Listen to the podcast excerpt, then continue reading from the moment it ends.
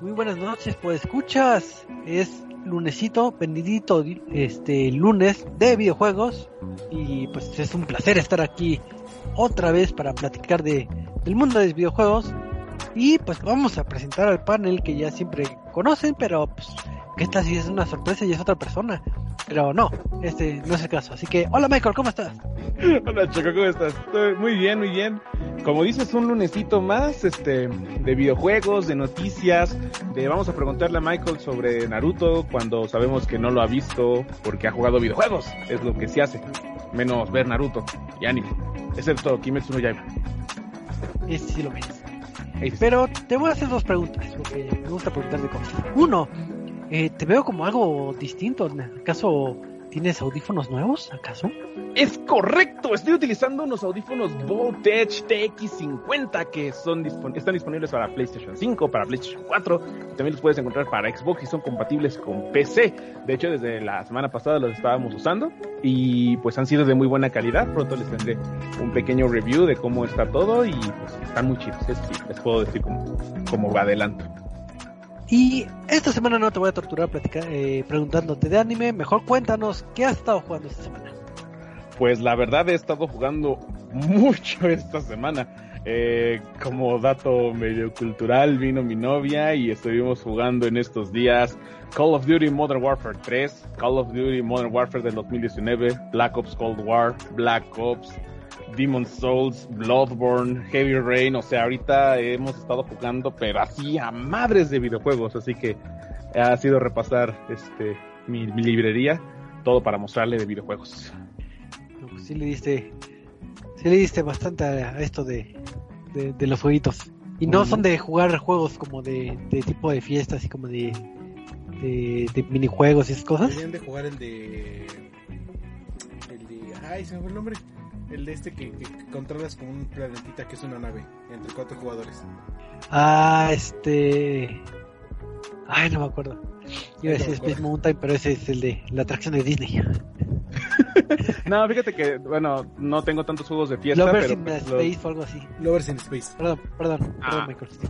No, no, no, no. Fíjate que no somos tanto de juegos de fiestas, más bien, eh, pues como tengo pocos juegos de dos jugadores, lo que hemos estado jugando juntos ha sido Lego Jurassic World. O sea, dinosaurios y Lego, ¿qué más, qué cosa más bonita podemos pedir? También hemos jugado Little Big Planet, pero ahorita fue más bien como la idea de mostrarle las historias de juegos populares y cosas así. Entonces, mientras fue este campañas e historia, y ya después ya seguiremos jugando juegos cooperativos. ¿Te de que los juegos no son fáciles? Este, sí, pero de hecho a ella le gusta muchísimo ese tipo de juegos. Digo, no les gusta así como jugarlos, así de se va a torturar como un servidor, pero sí le gusta ver la historia, el lore, los monstruos, todo eso. Y pues sí reconoce el valor de dificultad y que eso lo hace chido. Ok, pues felicidades Michael, ahora sí que jugaste como, nunca.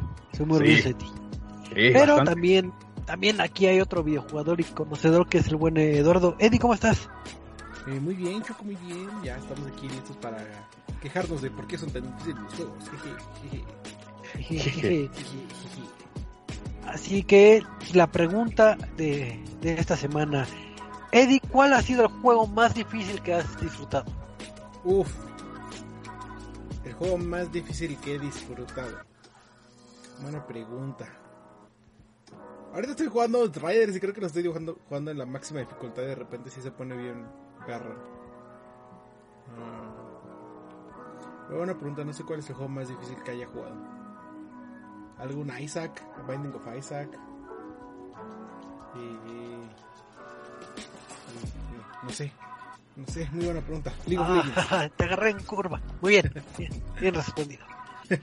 y pues, este, pues después de haber conocido un poquito más a, a estos panelistas, pues vamos a pasar a, a hablar de las noticias pero, de la semana. Pero, pero Choco, Choco, ¿y tú qué has jugado? ¿Tú, tú qué has probado? ¿Qué has jugado ahora en Game Pass? Porque juegas mucho Game Pass. Ah, sí, gracias a las bondades del Game Pass juego muchos títulos ahí. Estoy jugando un poquito de, de Forza Horizon y principalmente estuve jugando un título que vamos a estar platicando más adelante posiblemente, que es el título de Hades, este que salió creo que el 13 de agosto salió en, en Game Pass me puse a jugar y, y pues es con lo que me he enviciado últimamente.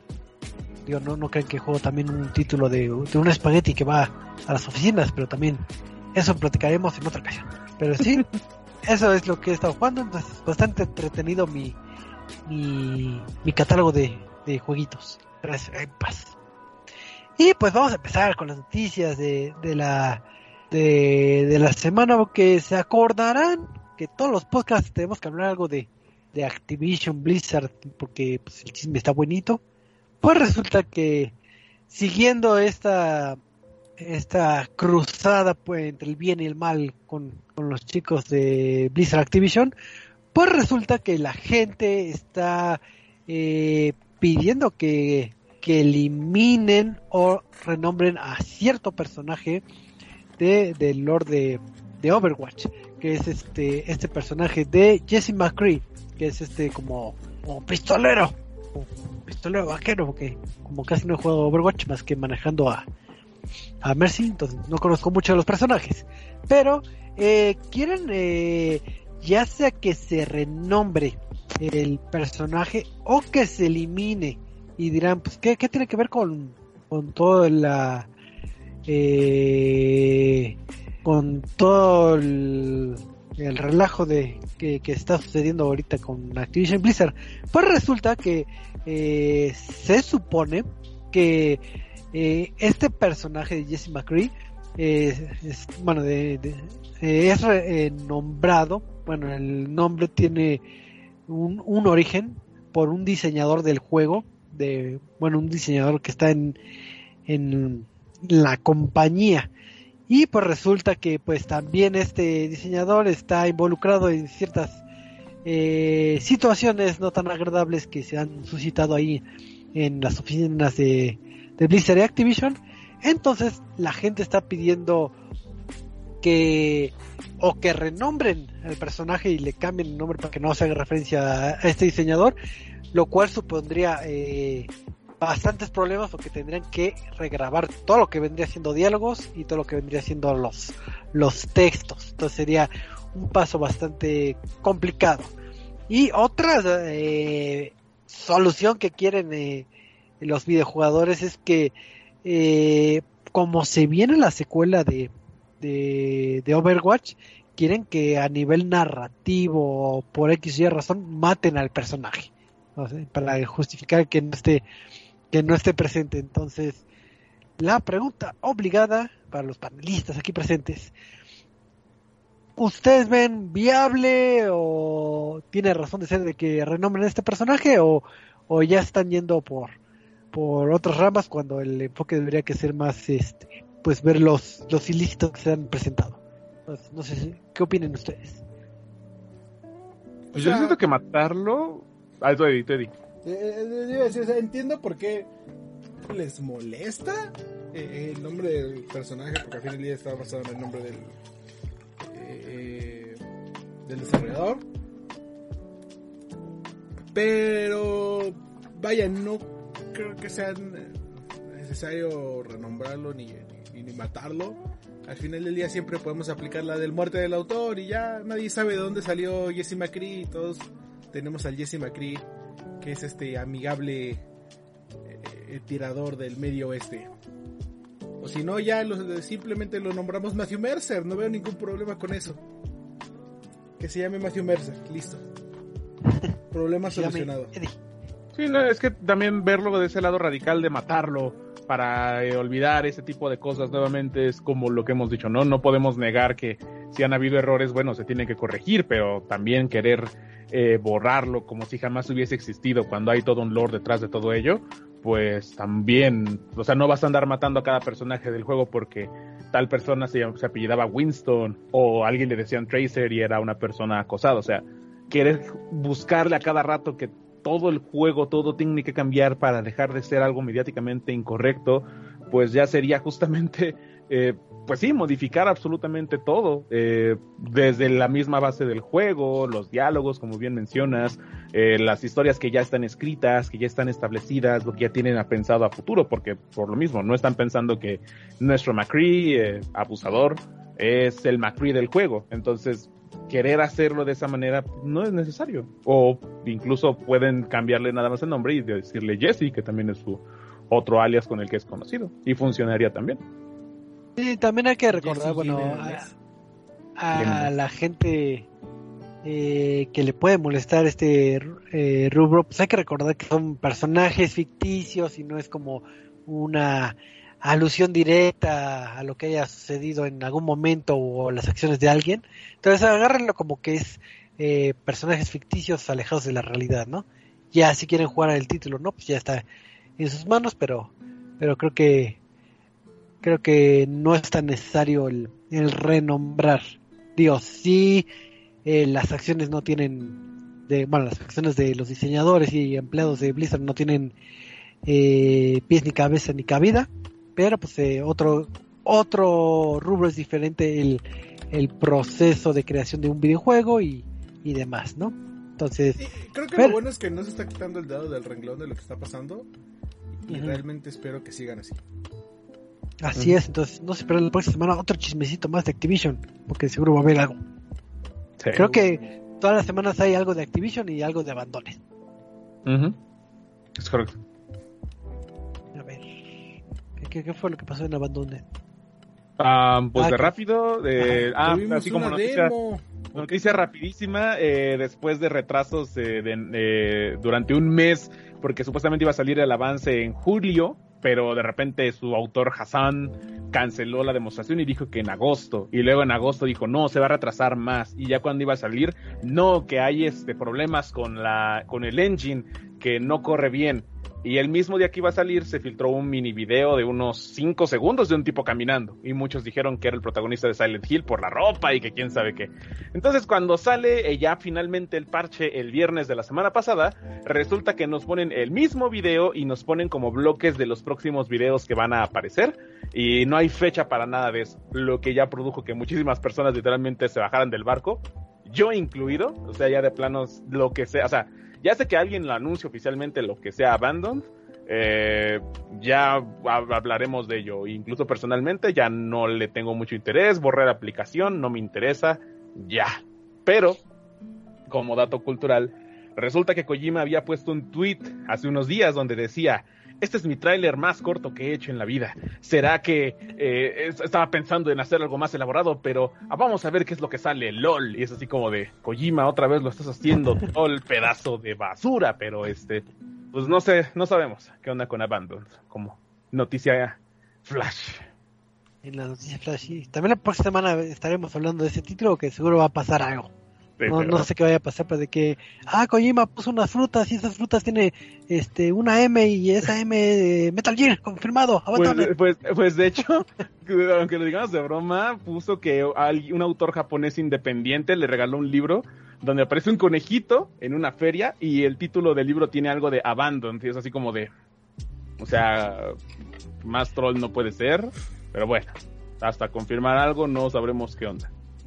Y esto, seguiremos esperando, pero ya que andas bastante platicador, mi buen Michael, y, nos estabas comentando que estabas jugando mil y un títulos de Call of Duty, ¿hay alguna noticia reciente del ámbito de Call of Duty? Pues sí, y es que ya se había rumorado desde hace unos meses que el siguiente título de Call of Duty, inspirado en la Segunda Guerra Mundial, que sería conocido como Vanguard, ya empezaría a tener sus anuncios oficiales en esta temporada que tenemos actualmente en Warzone y Black Ops Cold War. Así que el día de hoy eh, Activision lo hizo oficial. Ya tenemos confirmado que sí, el título se llama Vanguard y será anunciado el 19 de agosto de forma oficial eh, a través de un evento de Verdansk que así se hizo justamente hace un año cuando se anunció Black Ops Cold War, tuvo un evento inspirado, eh, tenías unas cuantas tareas que hacer y al final te mostraban el tráiler del juego. Entonces va a ser exactamente lo mismo en este proceso. También ya se confirmó que Sledgehammer Games, que es el encargado, bueno, la rama de Activision que se encargó de hacer World War II e Infinity War, y Advanced Warfare son los que eh, se encuentran desarrollando el título a la par de High Moon, Vinox, Raven y Treyarch. Entonces parte de las ramas de Activision siguen trabajando eh, dedicadamente a este título y pues ya veremos el primer avance, seguramente una muestra de la historia, un poco de multiplayer y pues no creo que nada de zombies hasta que salga justamente el apartado multiplayer. Se espera, que eso ya es como un rumor de que el título salga en noviembre, pero eso ya seguramente lo veremos anunciado este jueves.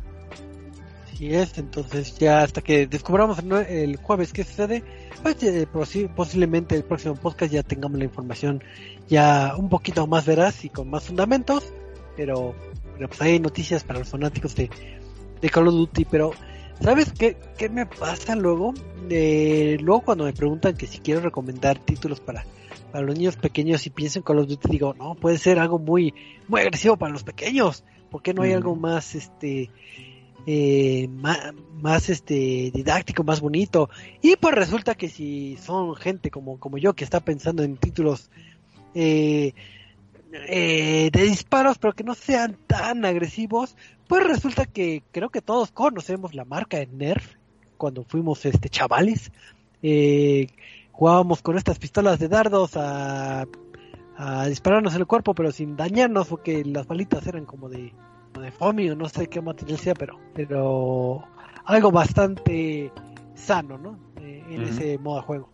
Pues resulta que si ustedes siempre soñaron con jugar este, estas pistolas, pero en una consola, pues sus sueños se han hecho realidad, porque resulta que va a salir en, este, si no me recuerdo, creo que es en octubre, eh, para consolas de nueva generación, va a salir Nerf Legends que es este un título de primera persona donde los protagonistas van a ser las famosas y queridas pistolas de Nerf. Entonces vamos a tener un modo campaña y modo este multijugador con crossplay. Eh, ¿Qué es lo bonito o lo diferente que va a tener Nerf? Pues obviamente eh, su armamento. Vas a poder ocupar este más o menos como 15 pistolas distintas que son lanzadoras. No sabes con cuántas veces me regañaron por decir, decir pistolas de Nerf. No, no, no, no, es que son lanzadoras. Lanzadoras. Podrás jugar con 15 lanzadoras este, distintas de las que ya existen en el mercado. Cada lanzadora tendrá su, su distinta forma de disparo. Entonces algunas van a ser este unos dardos dirigidos, algunos electromagnéticos, etcétera, que ya iremos viendo cuando salga el juego.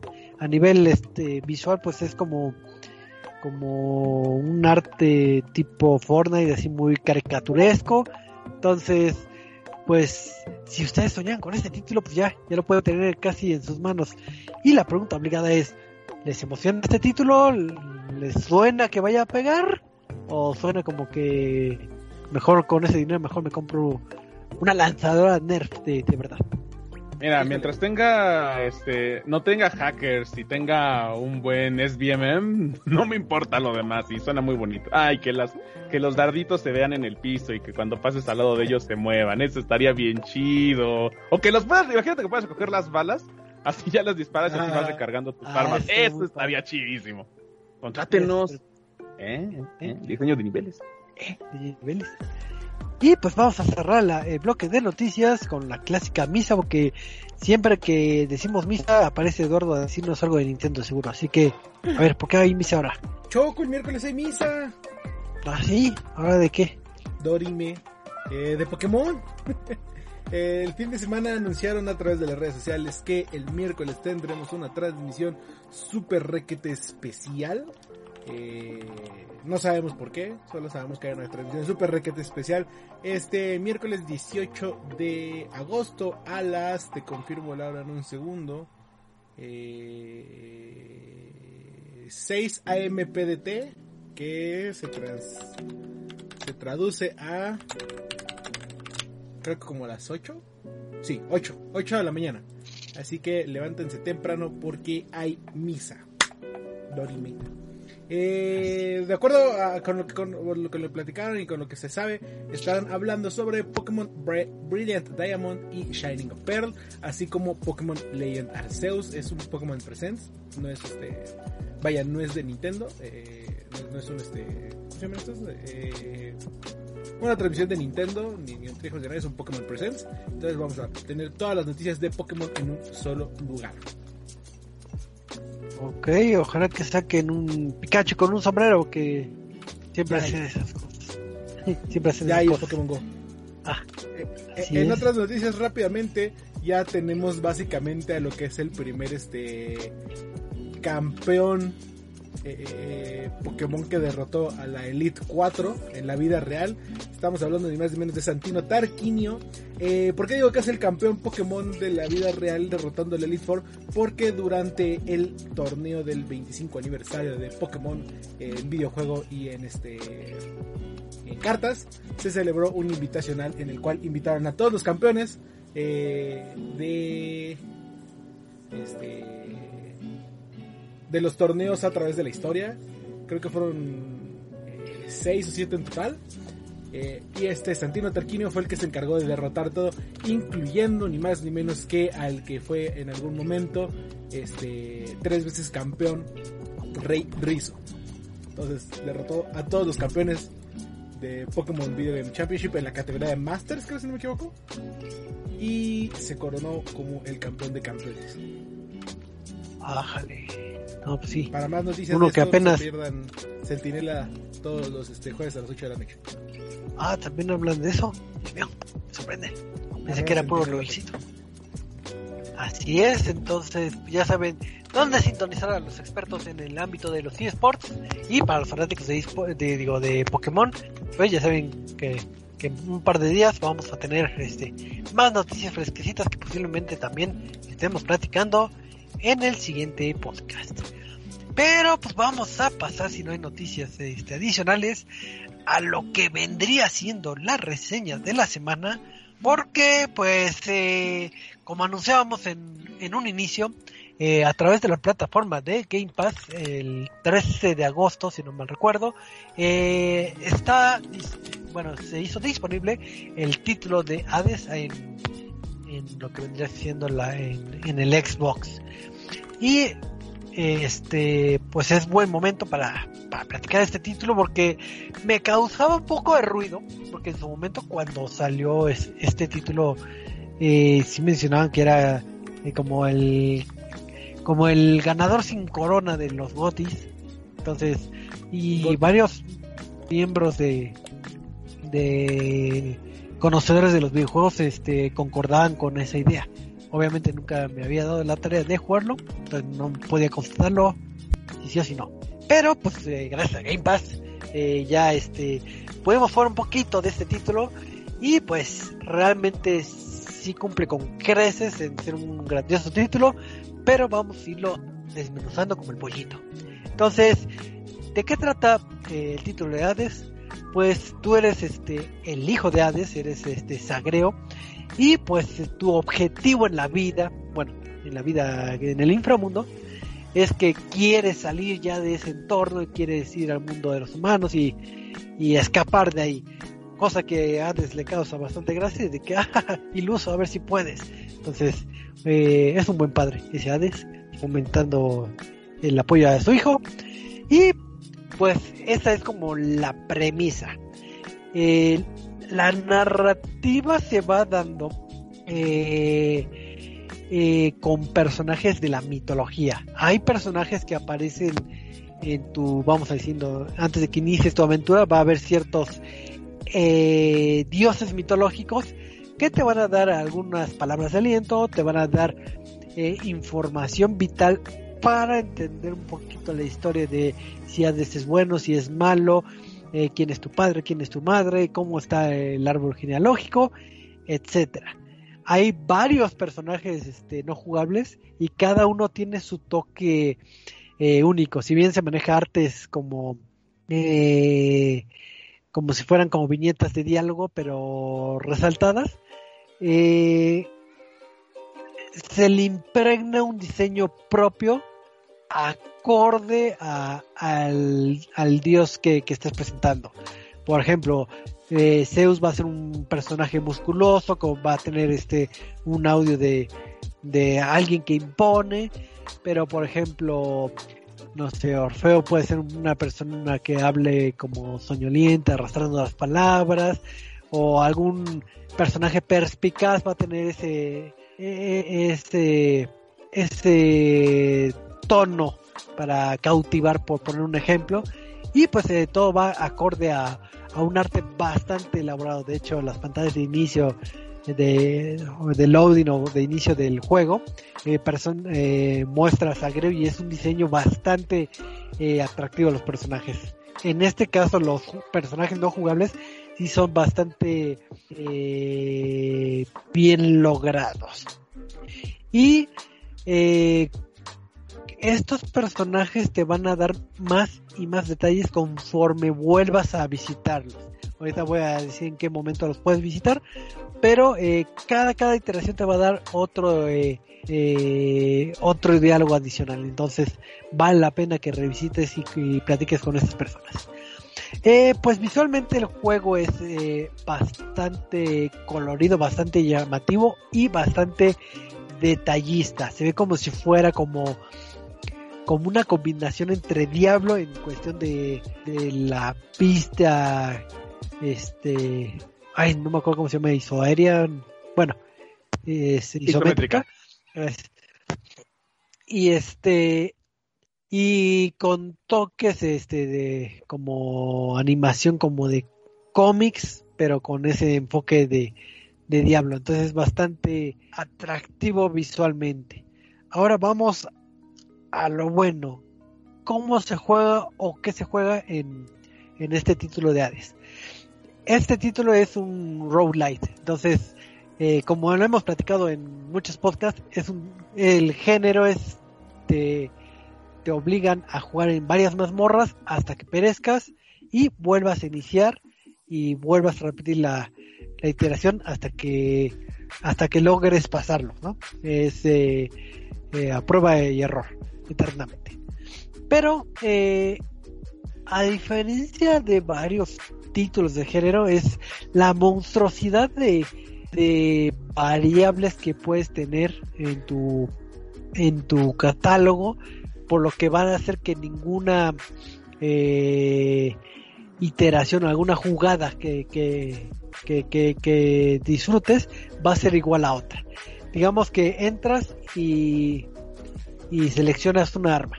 Conforme vayas avanzando en el juego, se te van a ir desbloqueando nuevas armas. Para esto necesitas este, ciertos artículos como llaves. Entonces vas con tu arma, ingresas a la primera mazmorra. Eliminas a los enemigos y casi siempre se bifurca en dos caminos y tú elegirás el que más te convenga.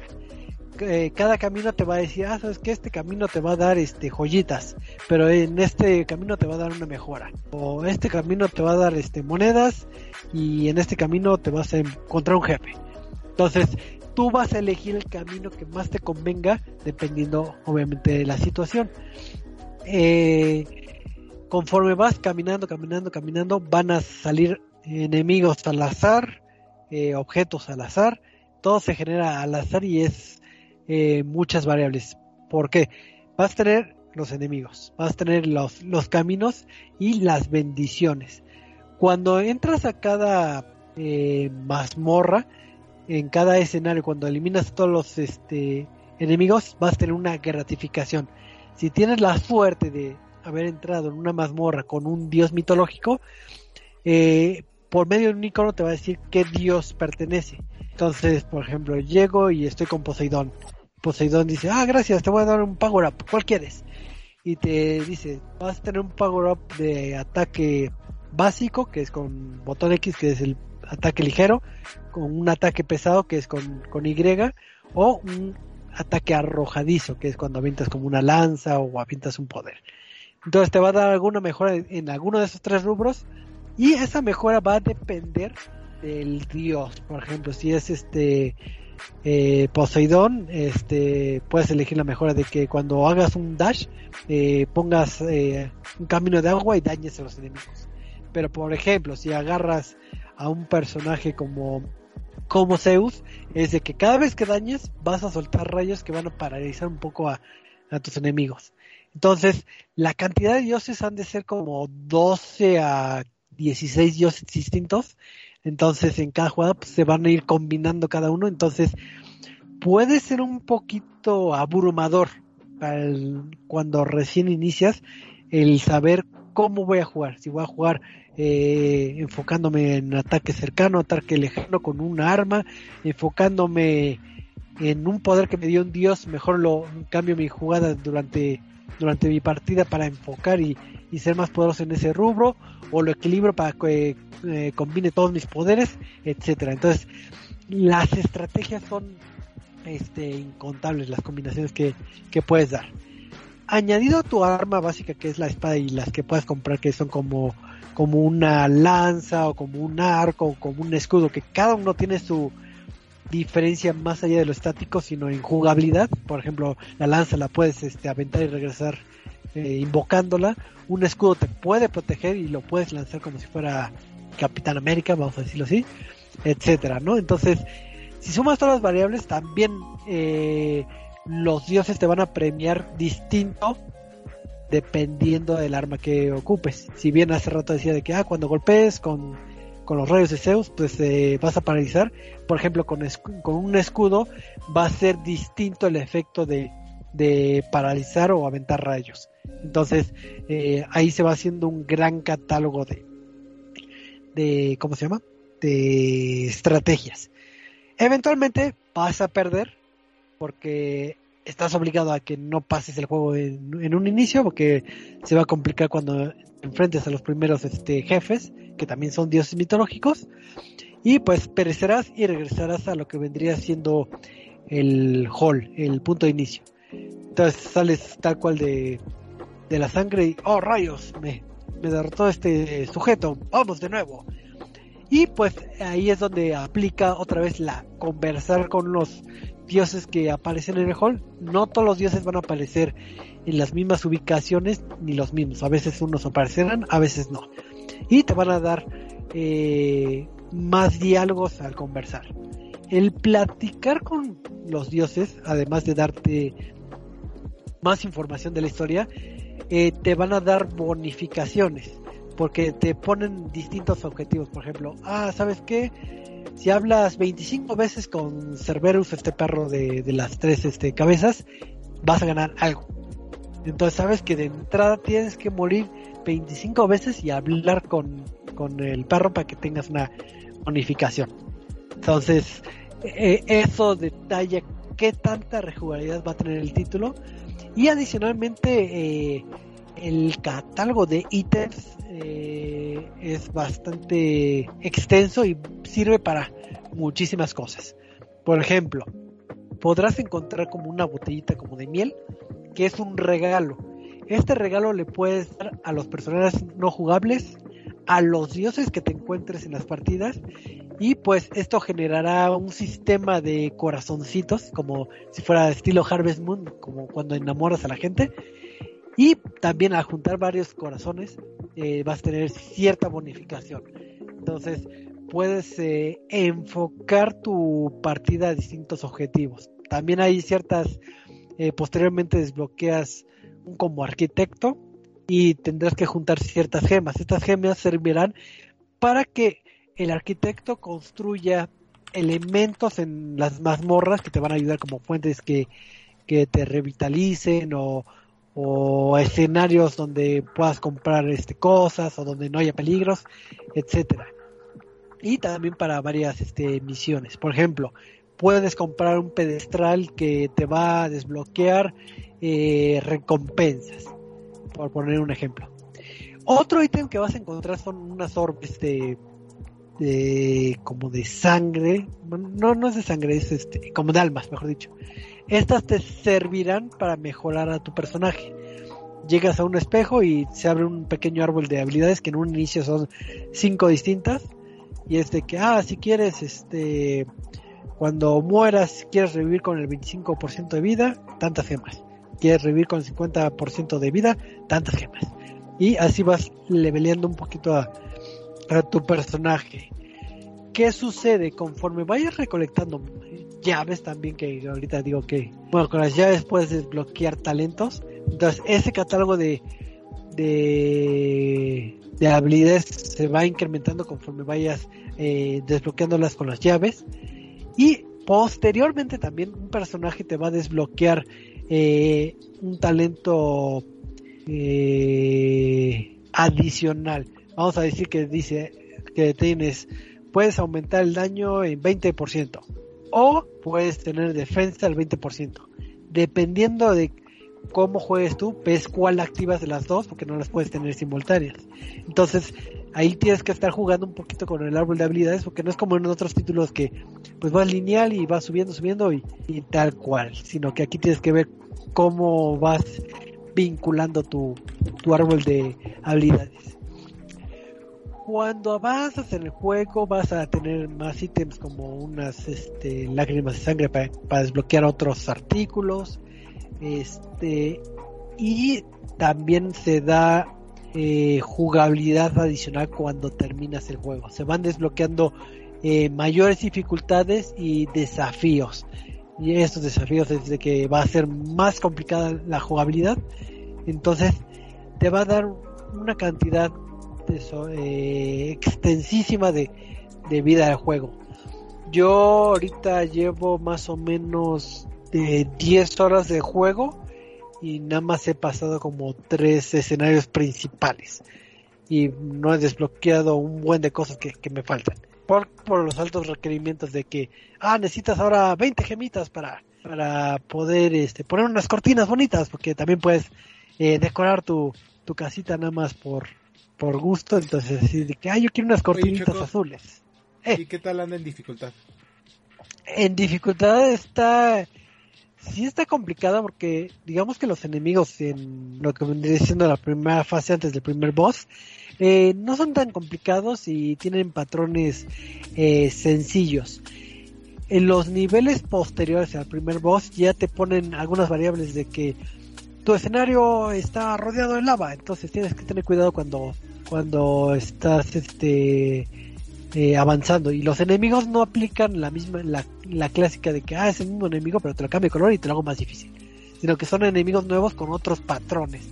Entonces se empieza a complicar este bastante el juego y que te obliga a que sigas leveleando leveleando y y, generando una estrategia para poder pasarlo. Por ejemplo el segundo el segundo boss sí se pone bastante complicado. Yo sí, sí lo pasé de churro, pero, eh, pero sí, sí lo llegué a pasar. Digo, principalmente por el, el build que llevaba, afortunadamente me servía muy bien para, para el comportamiento, comportamiento de ese jefe, pero sí es complicado. Eh, complicado, pero no injusto. Muchos roguelike de pecan de la dificultad va acorde de que te pega más duro y ya, sino que aquí es de que hay estos enemigos se parecen a los primeros, pero tienen un patrón poquito más distinto. Entonces sí, este, tengo que aprender lo que hacen los, los nuevos enemigos a los que voy en cara. Y pues el valor de, de al azar te va a complicar en algunos momentos situaciones porque Hades, al ser de tu padre y, y no querer que, que complete esta misión, habrá escenarios donde te metes a, a obtener tu beneficio, pero Hades intercede. Entonces te dice, no vas a salir de aquí y estás en un en una ronda de oleadas infinitas hasta que acabe el tiempo. Entonces, eh, esas variables que, que son al azar te van complicando. Habrá también momentos en que aparece un minotauro, que es como un mino, mini boss que te dice, ah, yo descubrí que eres, este, que quieres salir, pero te puede impedir. Entonces, que te encuentres un mini jefe en el camino cuando no lo contemplabas es de que, oh, rayos, me, ¿por qué, saliste? Yo, yo quería juntar más vida. Entonces, sí se va complicando bastante y sí, yo creo que sí le vas a invertir más de 40 horas para poder acabarlo eh, una, una jugada eh, entera.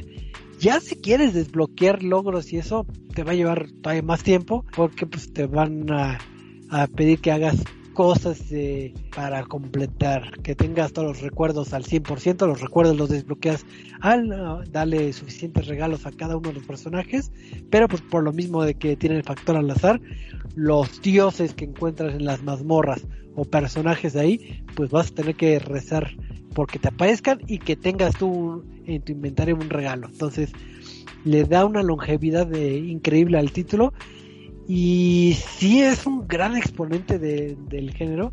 Afortunadamente sí eh, fue muy asiduo de, de este tipo de juegos. Y he visto muchas propuestas de mi agrado como Undermine que también estaba, no sé si todavía siga en, en el catálogo de Game Pass.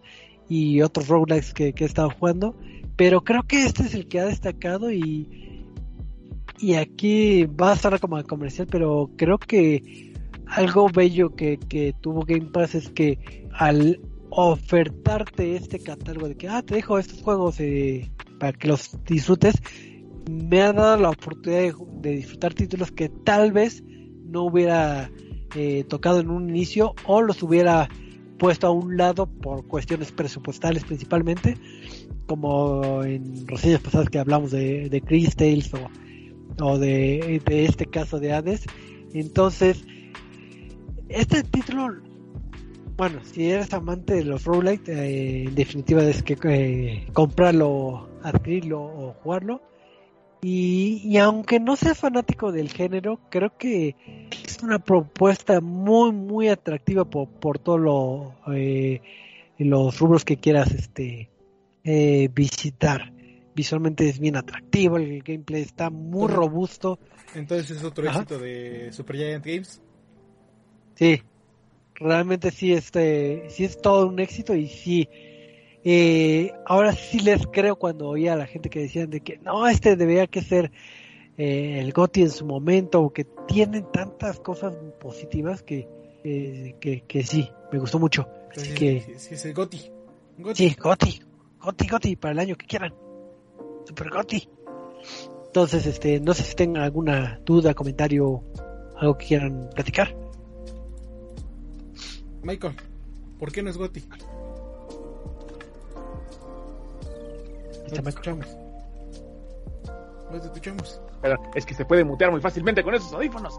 Este, este, bueno, ¿por qué no fue Goti? Pues porque estaba frente a unos títulos como The Last of Us, como Ghost of Tsushima, pero para ser exponente indie, por lo que se ha mencionado y justamente el impacto que tiene para haber llegado por fin a las consolas de nueva generación, eh, aparte de Switch, pues ya le da un impacto bastante grande y un valor que necesita darle más a ese tipo de propuestas, ¿no? Porque muchas veces, y de hecho, le estaba pensando ahorita que lo mencionabas, toda esta mitología este, griega, todas las referencias que hay, y es que muchas veces, por ejemplo, el exponente que tenemos más fácil es God of War, que respecto a la mitología griega y todo lo que llegó a tomar desde sus inicios en Play 2, muchos juegos cuando intentaban hacer su propia onda griega o tipo hack and slash, todos decían que es como el clon de God of War, que muchas veces se le atribuye ese tipo de cosas. Y me alegra muchísimo que por lo que mencionas, Hades no cae en eso, puede mantenerse por sí solo y no llega justamente a sentirse como ese este, God of War like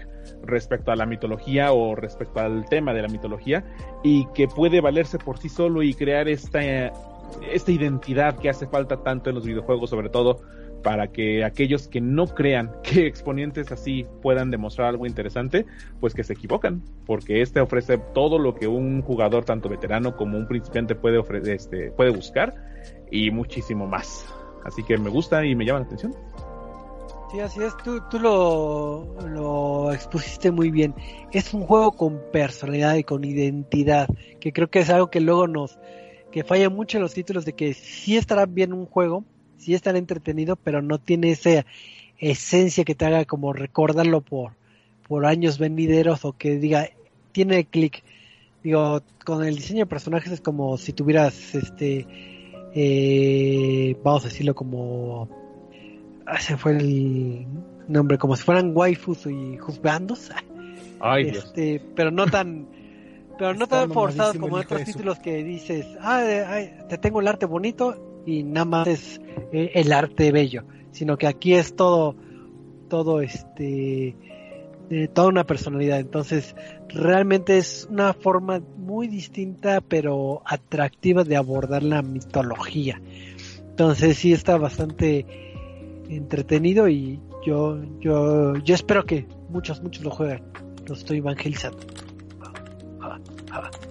Entonces, este... qué triste que no está Lobito hoy porque él también, justo cuando llegó en Game Pass, lo empezó a jugar en su PC.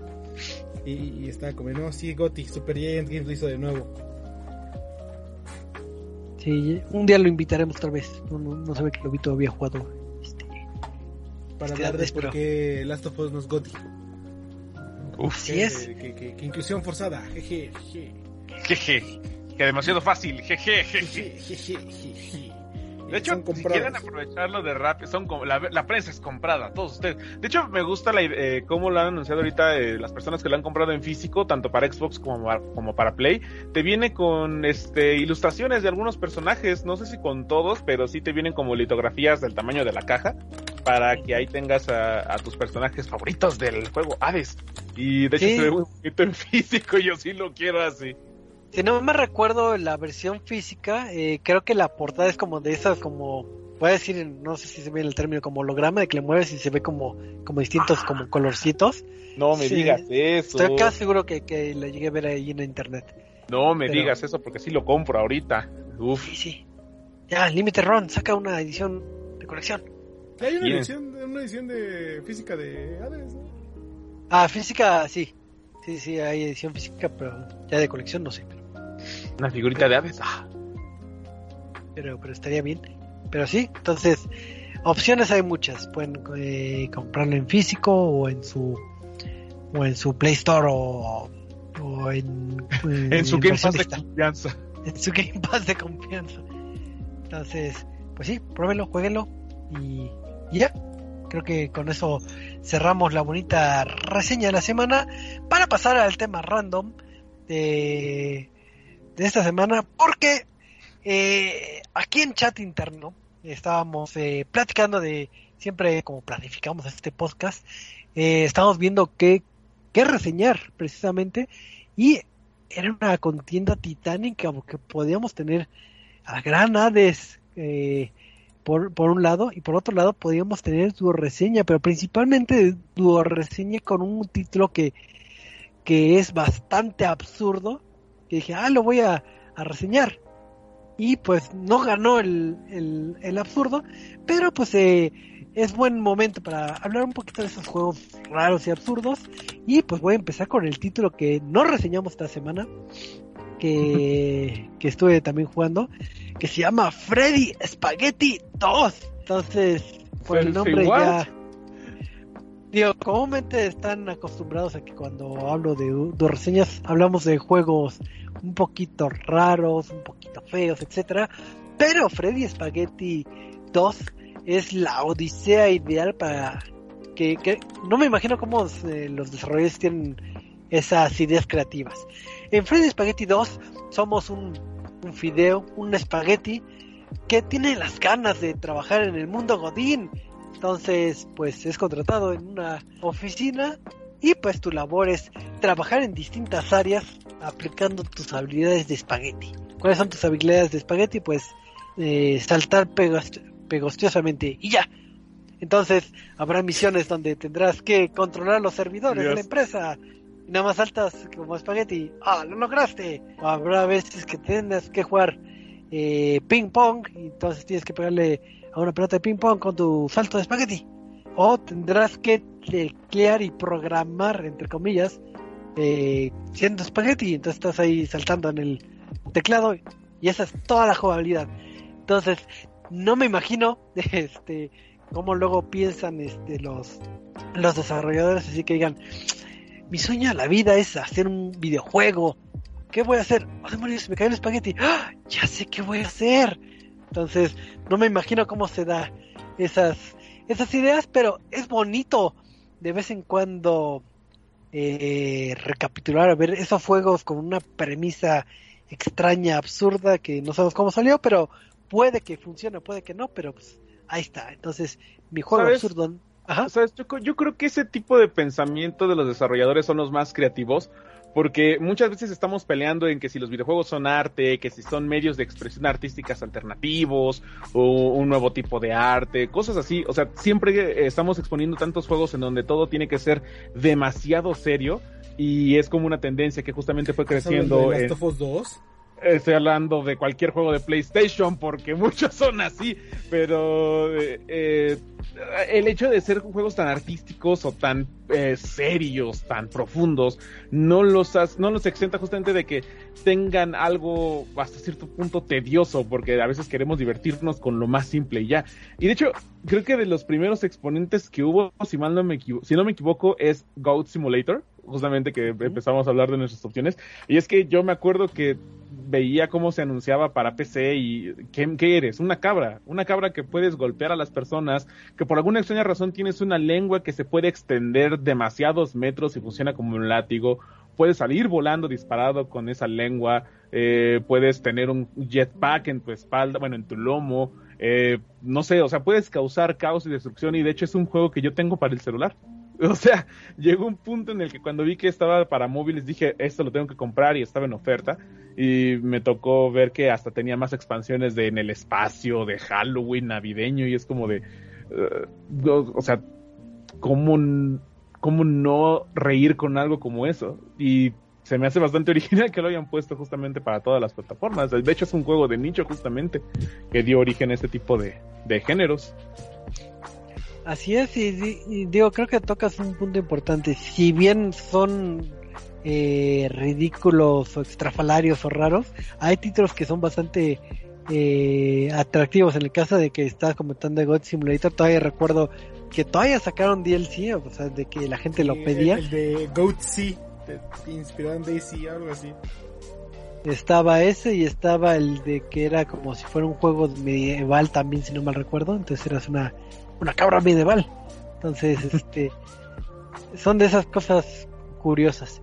Y también acaba de salir hace un, que hace un par de semanas, un título también con una premisa bastante, bastante rara, que también está disponible en Game Pass, que es este de Boyfriend Dungeon, que de hecho salió unas noticias de que iban a, a cambiar una leyenda en un inicio de qué trataba el juego para, para para denotar realmente lo que lo que juegas.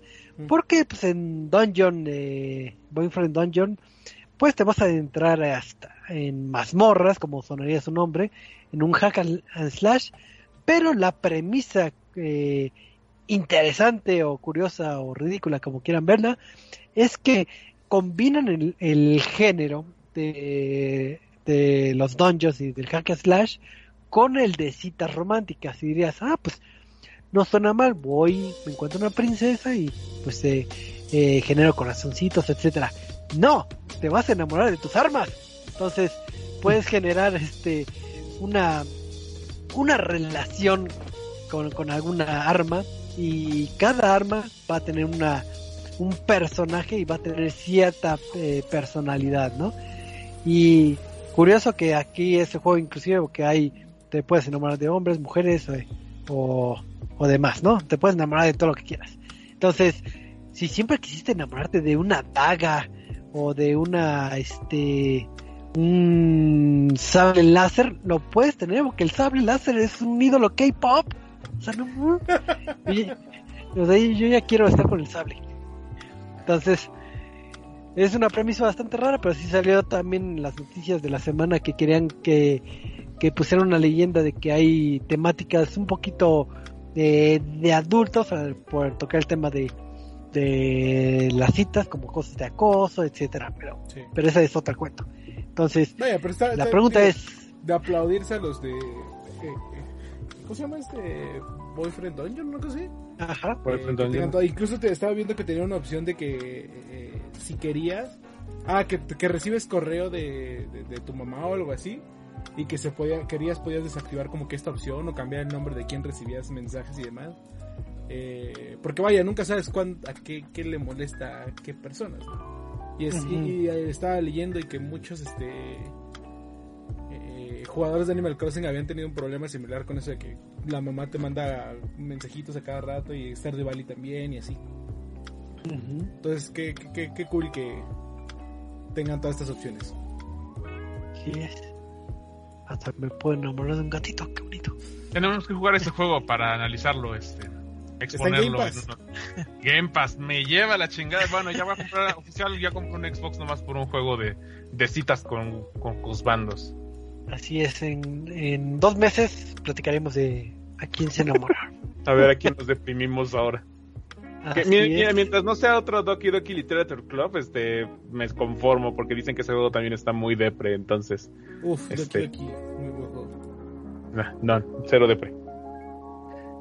Eh, ¿Sabes de cuál también me estaba acordando cuando hablaban de ese juegos ridículos, pero que al final cuajan bien? Ajá. Este. De Enter the Gungeon. Eh, este juego de palabras entre Enter the Dungeon, vamos a hacer un Dungeon Crawler, este. Roguelike. Y, y, oye, ¿qué te parece si todos son armas? ¿Qué te parece si todos los enemigos son... Es más, tú eres un arma y todos, y todos son balas y tienes que pelear contra palomas que tienen este mini ¿cómo, se llama? miniguns este ametralladores la madre este y, disparan y vuelan y tiran bombas y la y, y, todos son balas y tienes las balitas chiquitas y las balitas de escopeta que disparan con escopeta y, así creo, creo, que es uno de los juegos como que le quisieron dar ese twist a los de a lo ya tradicional y en cuanto al juego está muy bien hecho bueno, y se ahorraron la talacha de crear personajes, porque mejor. Este. Mejor este. Las armitas. Pero. Hay un título que me está intentando acordar, que es un título de citas de palomas, pero no me acuerdo del. Hatoful, eh, también me acordaba, Hatoful Boyfriend. Ándale. Que de hecho, de no, sé cómo se pronuncia, pero sé que se escribe Hatoful Boyfriend. Ah, sí, es cierto, Hateful Boyfriend que como anécdota personal de, de este título, me acuerdo que le mandamos un, un saludo a un ex colaborador llamado Emanuel, que le aventamos la grandiosa tarea de jugar este título de Palomas y era de, que cuando hacíamos nuestras juntas, así de que, oye, hay que elegir títulos, era como que él iba a ser el título de castigo y le tocó al buen Emma, si no mal recuerdo. Entonces, este, sí, si ustedes estaban cansados de ligarse este, muñequitas japonesas y, estar en, ambientes de escuela, etcétera, pues en este título de Headful Boyfriend podías eh, ligar palomas y podías escoger a la paloma que más te gustara. Entonces imagínense la historia de que, oh sí, somos palomas y vamos a la escuela y, y aparte el arte no es como de que, ah, bueno, son como palomas eh, caricaturescas, sino son eh, similares a, a una paloma real, entonces, este, pues realmente se ve bastante, bastante cotorro. ¿Dice cotorro paloma? Sí, sí, parecido. Ah, no más. Entonces, también es de esos títulos raros que, también no me imagino así de que podría comprar este título de Hades o este título de palomas, palomas. Entonces, eh, pues sí, otra buena recomendación de títulos raros. Eh, no sé si ustedes tengan otro en su catálogo. Si no, yo, yo tengo. Justo estaba preguntando, pero bueno, pensé también ese Hateful Boyfriend. Eh... Ay, no me acuerdo. Ay, Choco, dijiste que tenías otro. ¿Cuál otro día? Ah, hay otro que lo, lo jugué y creo que ha sido el juego más bizarro que he jugado en la vida. Eh, que en algún podcast lo, lo llegué a comentar, que es Soda Drinker Pro, si no mal recuerdo si se llama. Este, que es un título. Eh, bueno, si ves los artes, se ve muy mal los artes. Y te lo venden como que es un simulador de sodas. Entonces, el gameplay se basa en que estás en un escenario, tienes una soda en tu mano y te puedes tomar la soda. Cuando acabas la soda, felicidades, acabas el escenario. Entonces, realmente ni siquiera necesitas como recorrer el escenario o hacer algo, sino nada más tomando sodas lo, lo terminas. ¿En dónde está lo bizarro, lo raro? Que creo que fue donde brillaba su juego, porque hace cuenta que en el segundo nivel, si seguías tomando sodas, pues pasabas en niveles y en el juego seguía siendo un simulador de sodas. Pero cuando en el segundo nivel entrabas en una puerta secreta, empezabas a llegar a unos niveles eh, extraños y ya cada uno tenía su jugabilidad rara, así de que, ah, aquí hay círculos y eres una bolita y caíste en el círculo, ah, eres transportado a otro nivel al azar y llegas a otro nivel al azar y ahora eres un avioncito y tienes que llegar a otro círculo.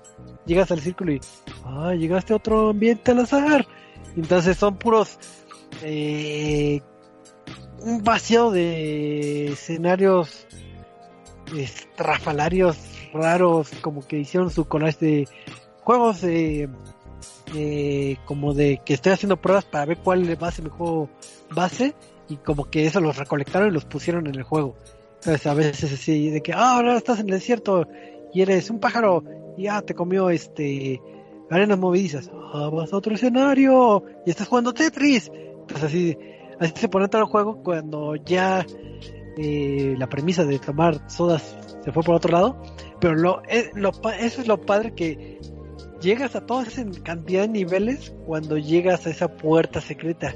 Si no, te seguirías como un simulador de sodas y no tiene nada eh, especial. Pero si lo, si llegan a ver gameplay o imágenes del título, van a ver que sí es algo así que no sé qué estoy jugando. Es de esas como creepypastas, haz de cuenta.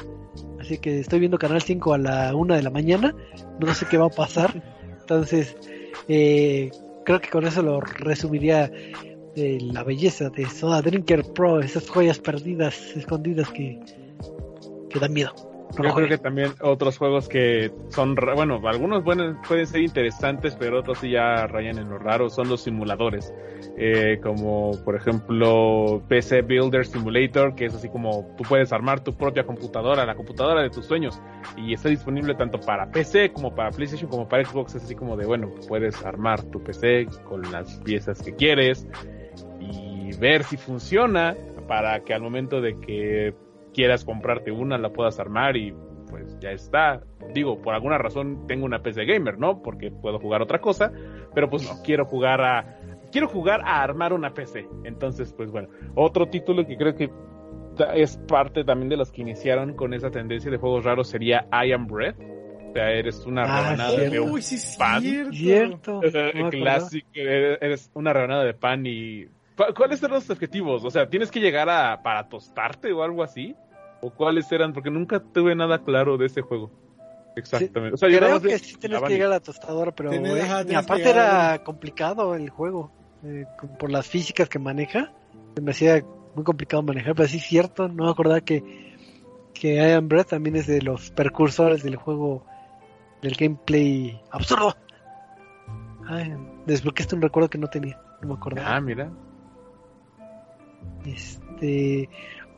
Ahorita tú tocas decir que también me acordé este, del de My Name is Pedro, My, Friend Pedro, algo así. My Friend Pedro, My Friend Pedro, que de, de, cierta manera no es ridículo el juego, porque vaya, es un, es un juego de disparos, este, como con puzzles. Pero toda esta parte de la historia de, ah, es que estás imaginándote una banana que habla y te va acompañando, y luego las boss fights que tienes y te quedas como, Dios mío, ¿qué estoy viendo? Sí, retomando un poquito del de lo que estaba comentando el buen Michael de que varios títulos de simulación caen en, en esto de lo absurdo. Eh, eh, también hay otro ejemplo de un título que salió en, en VR. Este, por ejemplo, ¿tú, ¿tú para qué ocuparías el VR? ¿Para ser un guerrero este, mitológico? ¿Para ser un héroe en el espacio? O podrías ocuparlo para varias cosas, pero eh, a alguien se le ocurrió hacer un simulador de, de trabajo. Entonces, ah, existe, existe Job Simulator.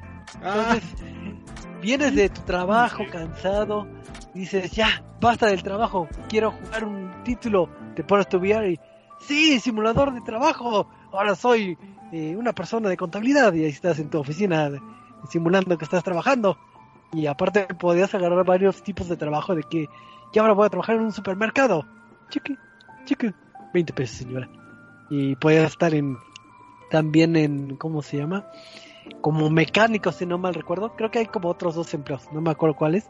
Pero entonces, sí, si venías cansado del trabajo, puedes jugar que estás trabajando en VR. Entonces, es uno de los títulos insignia que anunciaron cuando salió PlayStation VR. O sea, ya estaba en PC, pero como eh, PlayStation VR necesitaba títulos para denotar su tecnología VR, pues ese fue como uno de los títulos insignia y es así como de, bueno, sí, este, yo me imaginaba otra cosa, no, no un Job Simulator, pero bueno, bienvenido. Pues, la historia, todo esto es divertido. con la, ironía de robots intentando replicar el trabajo banal humano.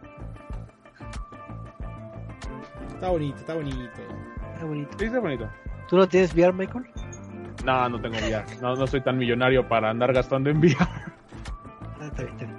Eh, estaba acordando también de. Digo, es que no, no es así súper ridículo a, a primera vista, pero vaya con la historia de este Cat Quest. De este juego de, de- de RPG que es este. Eres un gatito y tienes que ir recorriendo el, mundo de los gatitos porque eres el elegido, el sangre de dragón, el, el, el Dovahkiin, pero no lo mencionan como tal, sino le cambian el nombre. Y este. Y entonces tienes que rescatar al mundo de los gatitos, de los peligros de- de los dragones y demás. Y, y- y todo el juego, todo el juego es referencia tras referencia, tras referencia, tras referencia de películas, de videojuegos. Y está muy, muy bonito. Es, es muy fácil de jugar, neta. Creo que es de los pocos títulos que no me canso de recomendar el Cat Quest. Que, que ya hay una segunda parte. Ah, la segunda parte llegó a consolas también, ¿no? Ah, no sé, yo la jugué en PC. Ah, no sé. Pero sí, en algún momento hasta me lo recomendaste, yo, yo recuerdo. Digo, nunca lo jugué. No peleé tu recomendación, pero, pero te lo recomendaste. Ah, y aparte visualmente se ve bastante bonito el, el Cat Quest, si no, si no mal recuerdo. Este, ¿qué otro juego? ¿Qué otro juego? Hay uno que, digo, yo no, yo nunca jugué, pero me acuerdo que también eh, pegó en su momento, que era este de un pulpo que era un papá o algo así. Ah, Octodad. Octodad es maravilloso. Octodad. A ver, de- Una- más o menos de qué de juego. Que vaya, es lo mismo de, de I Am Bread, de que tienes que controlar cada uno de los este, tentáculos y caminar. Eh, pero tenías que llegar a, a- a- vaya, cumplir misiones para que nadie se diera cuenta que eras un este que eras un Pulpo. pulpo y no una persona y aparte tenías hijos. Quién sabe cómo. Y tenías tu archienemigo que era un chef que sabía que eras un pulpo y te quería cocinar. Y luego al final una batalla épica donde toda tu familia te ayuda a pelear en este en medio de un barco en el océano y aceptan que eres un este que un pulpo y así te quieren. Ay, qué bonito. Está buenísimo. Ay, ¿Qué otros? ¿Qué otros? Ah, hay uno que nos gusta jugar, que, no es tan conocido, pero nos gusta mucho jugar con los amigos, que se llama Duck Game. Que básicamente es de estos party games eh, eh, de cuatro personas en los cuales gana el último en, el, en el que sobreviva. Pero pues es, es como de, ah, sí, son cuatro patos. Y dentro del escenario hay, hay pistolas. Y hay pistolas de bengalas con los cuales puedes quemar y hay este escopetas y hay francotiradores y luego también hay pistolas Nerf que si las disparas mucho Ah. tiempo este va- hay una que nada más la avientas y otra que como es una eh, Gatling gun una de esas vaya ametralladoras ligeras este si la disparas por mucho tiempo se calienta y se enciende en llamas y entonces estás disparando balas de Nerf en llamas y, y ha tenido mucho apoyo por la comunidad y tiene un buen de mods. Es, es- es- es muy simple y muy gracioso, la verdad. También, si quieren jugar así con sus amigos algo, eh, Duck, Duck Game, el pato juego, es muy, muy bueno. ¿Y ese está en Steam o en dónde Sí, bueno, yo lo juego en Steam. No sé en qué otro esté. Yo creo que derivado de ese y, o sea, sonará simple y bobo, pero es un juego hermosísimo más no poder. Untitled Goose Game, creo que es también como de esos juegos El raros.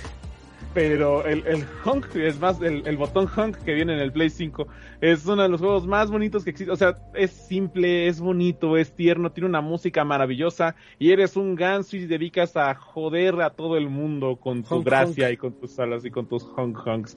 O sea, no, neta, no puede existir un juego más bello que ese. Y eh, en cuanto salió en PlayStation 4 lo compré, fue así como un, este, no lo voy a dudar, lo necesito comprar y es hermoso, es perfecto. Oye, Choco, nosotros no lo compramos porque si no me equivoco está en Game Pass. No importa, es hermoso, lo compré y lo he jugado y es bellísimo y valió cada centavo. Honk Honk. Honk, honks, honk, ¿Sabes honk. qué otro título está en Game Pass que también está Eh, está curioso la jugabilidad y toda la historia está muy eh, chistosa, pero con arte bonito. Y según yo está en, en Game Pass, que es el de Donut County. Donut County está bien bonito. No lo jugué. Son mapaches. Ah. Es, es, un hoyo, ¿no? Es, eh, ah, es un hoyo. Así es, es un mapache que controla un hoyo. Tienes que echar todo al hoyo. Entonces, es así de sencilla la, la jugabilidad de que pues, soy un hoyo y voy creciendo, me chupo todo. Ya, así todos los niveles son. Pero está curioso los, los diálogos que, que, se dan en, entre personajes, ¿no? Y los objetivos de que, oh sí, yo quería ser el mejor bombero, pero me crucé con un hoyo y esto fue lo que pasó. Y se ve la historia de que... ¿Cómo, ah. ¿Cómo se llama este título en el que es un tipo que está en un jarro, en un jarrón, y debe ir subiendo una montaña y un montón de obstáculos con un ah, pico. el Get Over It, Getting Over It. getting Over It, ese es otro de los juegos también más raros que existen, pero creo que también es eh, una prueba fiel para ver si tu paciencia es este bastante amplia y para calcular para llegar justamente a la cima. Ese juego se me antoja muchísimo. ¿Cómo se jugaba o de qué era?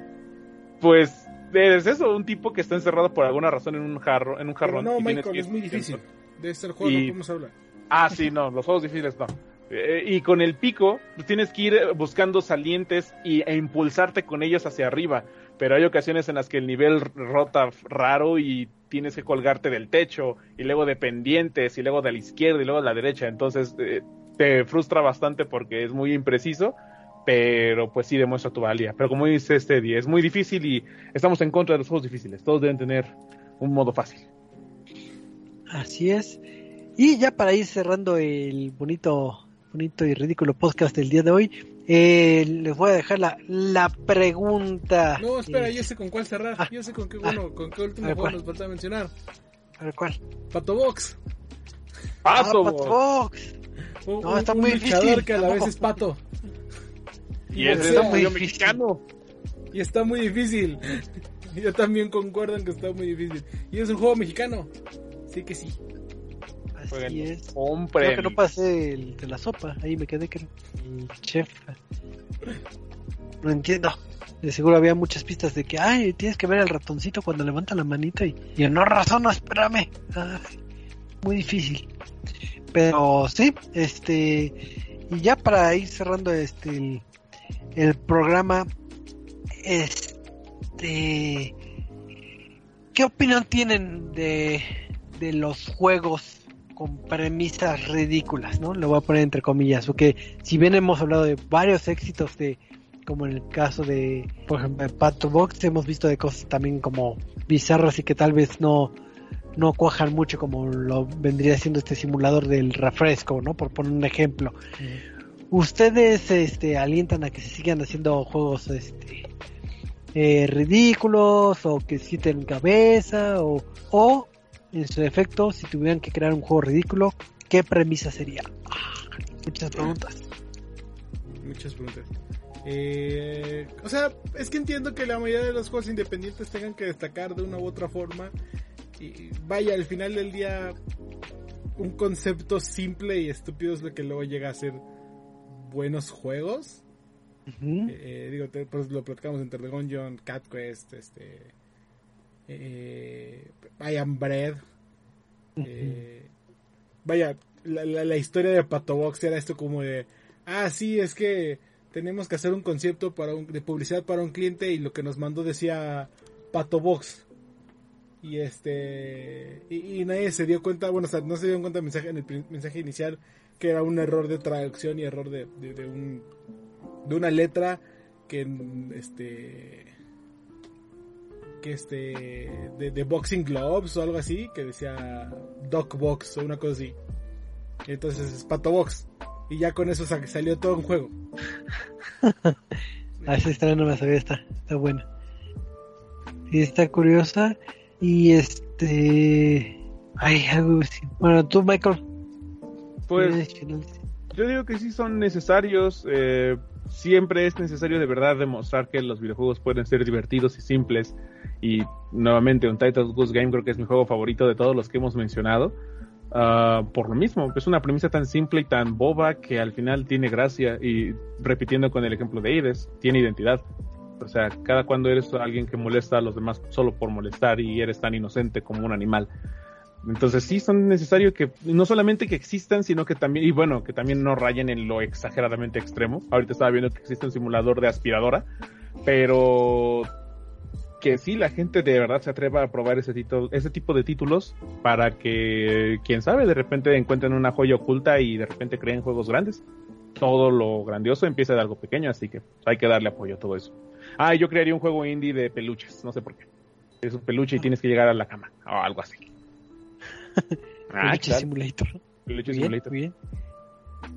El lateo, tú bien, te sacaste un 10. Eddie, te faltó inventarte tu juego. Invéntatelo. Eh, eh, eh, no sé. Algo de carreritas. Y que corran en, frutas. Listo. Ah, mira. frutas carreras. Ya existe. Oh, Dios. me acuerdo, me acuerdo de un juego de carreras en base de frutas. Existe una referencia en los Simpsons. Existe una referencia en los Simpsons y Rafa Gorgori poniendo un plátano, así que este. y, atrás de todos ellos está Rocky. Tómate tu tiempo, ah. Rocky. Oye, ahí está, una carrera de rocas, ya, con eso. ¿Sabes qué juego se me olvidó mencionar? El del Kill It With Fire, que también reseñamos hace este año, el de que matas las arañas con pistolas y con, y con veneno y con fuego y con todo lo que quieras con escopetas. Pero bueno, este pues ha sido un deleite estar en este bonito en este bonito podcast, pero pues, ya llega a su fin, entonces pues vamos a despedirnos. Eh, Eddie, ¿qué va a ser el jueves? Quiero ver qué, eh, va a ser. que lo esperamos en Sentinela para hablar sobre esports todos los jueves a las 8 de la noche. Arroba Sentinela Facebook, Twitter, Instagram y hasta TikTok. Y estaremos hablando del campeón de campeones de Pokémon. Sí, sí, sí. Es el verdadero campeón que derrotó la Elite 4. Así es, entonces toda la información este, puntual y, sincera está en el programa de Sentinela de Control. Y este, igual Michael, eh, algo que quieras este, decir para despedirte. Pues lo de siempre que estamos en Twitter, así en Facebook, aquí como reset.tv, en Twitter como arroba resetmx y en nuestro sitio resetmx.reviews para que puedan ver toda esta información, el resumen de este podcast, de los anteriores, noticias de videojuegos, reseñas y muchísimo más. Y pues que nos estamos viendo el jueves para lo de Warzone a las doce y media, no lo había dicho, así que ahí estaremos como viciado. Así es. Y pues muchas gracias a todos los que nos escucharon en vivo y en el recalentado a través de Spotify, YouTube, eh, iTunes y demás. Y pues el próximo, el próximo lunesito a las nueve y media a través de Facebook podrán este oírnos una vez más para hablar de este hermoso mundo de los videojuegos y a ver de qué reseñamos, de qué platicamos, porque pues cada semana es hermosa estar aquí en, en Videojuegolandia. Así que muchísimas gracias y nos estamos viendo. Hasta la próxima. Adiós. Bye bye. All right, Pingüino Rodríguez.